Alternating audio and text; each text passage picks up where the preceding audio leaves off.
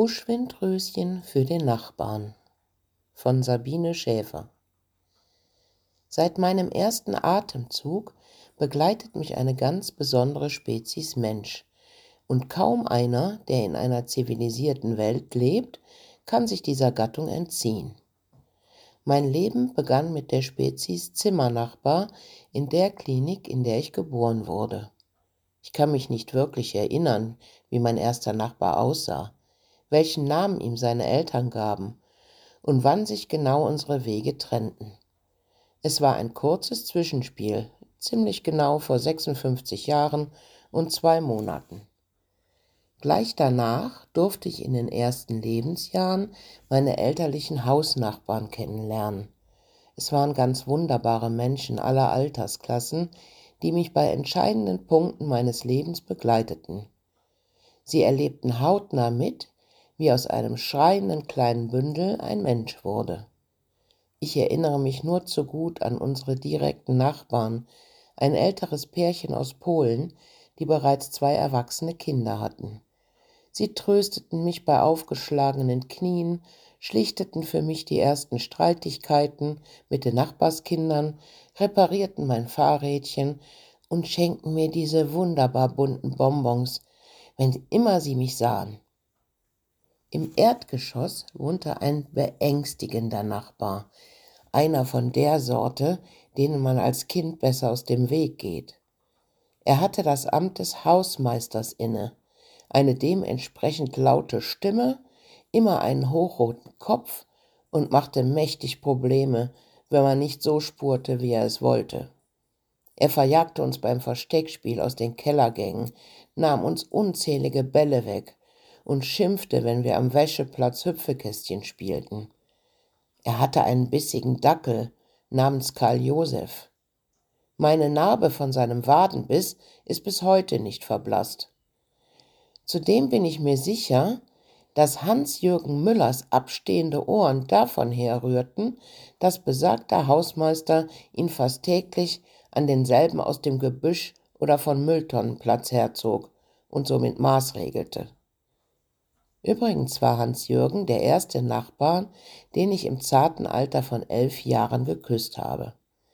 Seine Segelohren war mir zu dem Zeitpunkt egal, und auch der Hausmeister konnte mir dieses fantastische Erlebnis nicht nehmen. Ich erinnere mich gut an das Gefühl, als ich nach dem Kuss nach Hause ging. Ich war mir sicher, dass jeder, der mich nun sehen würde, automatisch wüsste, dass ich gerade eben Hans Jürgen unten an der Kellertreppe geküsst hatte. Wirklich jeder. Es bewahrheitete sich übrigens nicht. Und es wiederholte sich auch nicht. Hans-Jürgen war doof und sollte bleiben, wo der Pfeffer wächst. Es gab nämlich bald einen viel interessanteren Nachbarn, und zwar Volker, mein neuer Banknachbar in der Schule. Volker war neu in meiner Klasse und erweckte zum allerersten Mal ernsthaft mein Interesse an männlichen Schulkameraden.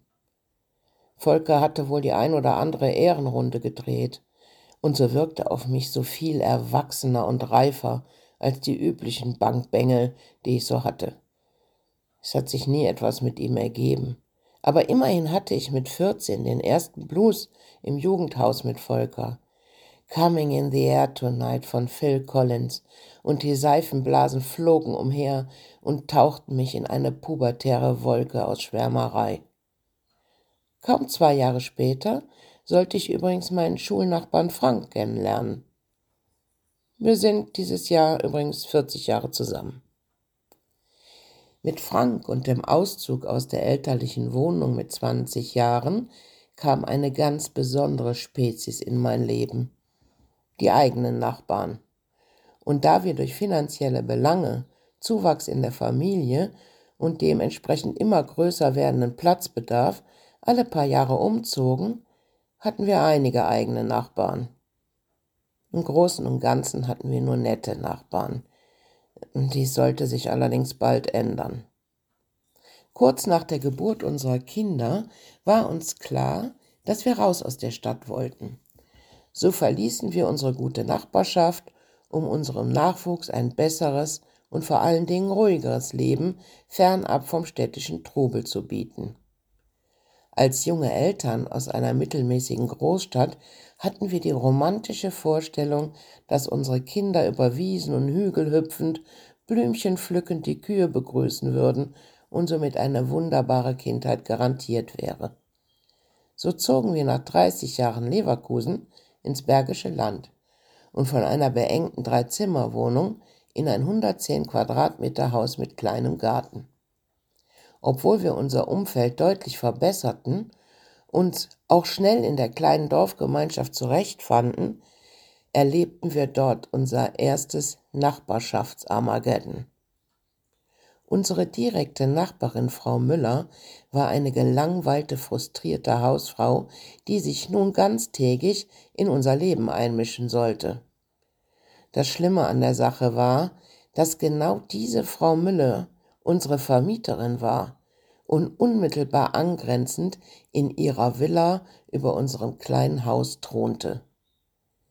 Jede unserer Bewegungen wurde kommentiert, verbessert, reglementiert, und so verging uns schnell die Lust und Freude an unserem neuen Lebensumfeld. Die Krönung war, dass sie eines Tages im Frühling, als wir für ein paar Tage mit den Kindern im Urlaub waren, meine geliebten Buschwindröschen komplett unterpflügte. Sie hatte ständig an unserem kleinen Garten irgendetwas auszusetzen und schnitt bei dieser Gelegenheit zudem noch unsere liebevoll gepflanzten Büsche bis zum Erdboden herunter. Diese hatten die Dame nämlich an der freien Sicht auf unsere Rasenfläche gehindert. Zusätzlich hatte sie unsere Post in der Küche fein sortiert deponiert was uns deutlich machte, dass sie während unserer Abwesenheit in unserem Haus herumgeschnüffelt hatte und gegen unsere Kenntnis noch über Ersatzschlüsse verfügte. Nach unserer Rückkehr war das Verhältnis nachhaltig zerrüttet und wir suchten schnell das Weite. Bei unserem nächsten Haus sollte es keinen Vermieter in der unmittelbaren Nähe geben, und so war es dann auch. In der neuen Behausung zwei Dörfer weiter kamen wir in den Genuss der Spezies tolle Nachbarn, und es war sehr erholsam, wieder die schönen Seiten einer gesunden Nachbarschaft zu erleben. Das Wort Nachbar stammt übrigens vom althochdeutschen Nagibur aus dem 8. Jahrhundert und bezeichnet eigentlich den nächstwohnenden Bauern.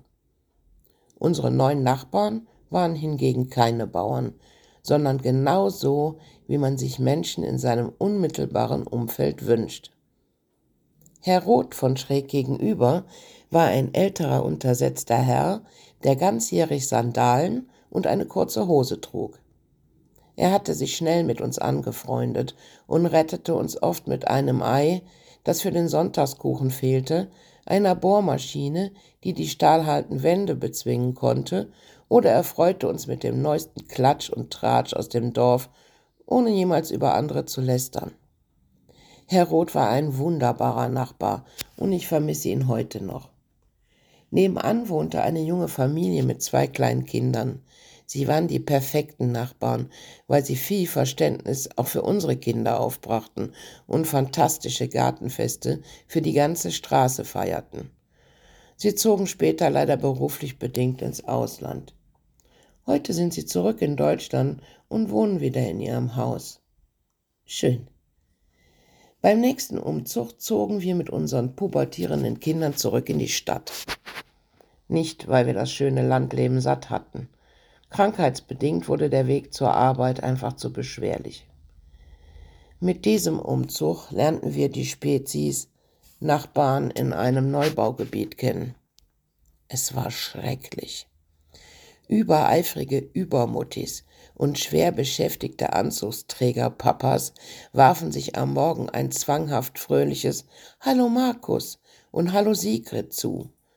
An Samstagen wurden die Fahrzeuge gewaschen und poliert, und man verglich ganzjährig den Zustand der handtuchgroßen Gärten, die sich ohne großen Sichtschutz aneinanderreihten. Sieger des Monats wurde derjenige mit dem schönsten Rasen und dem neuesten Grillmodell. Natürlich nutzte man nur Gasgrills. Der Rauch und Gestank hätte nicht in die blitzblanke Siedlung gepasst. Es wurden die schlimmsten sechs Jahre unseres Lesen, Lebens, bis wir wieder endlich unser neues Zuhause fanden. Heute haben wir ein angemessenes Verhältnis von Nähe und Distanz zu unserer Nachbarschaft. Man grüßt sich, redet kurz und freundlich miteinander und lässt den Nachbar Nachbarn sein. Zufällig und durch den passenden Wohnraum bildet man eine lockere Gemeinschaft, die sich freundlich begegnet und aus dem Weg gehen kann, ohne hohe Zäune zu benötigen.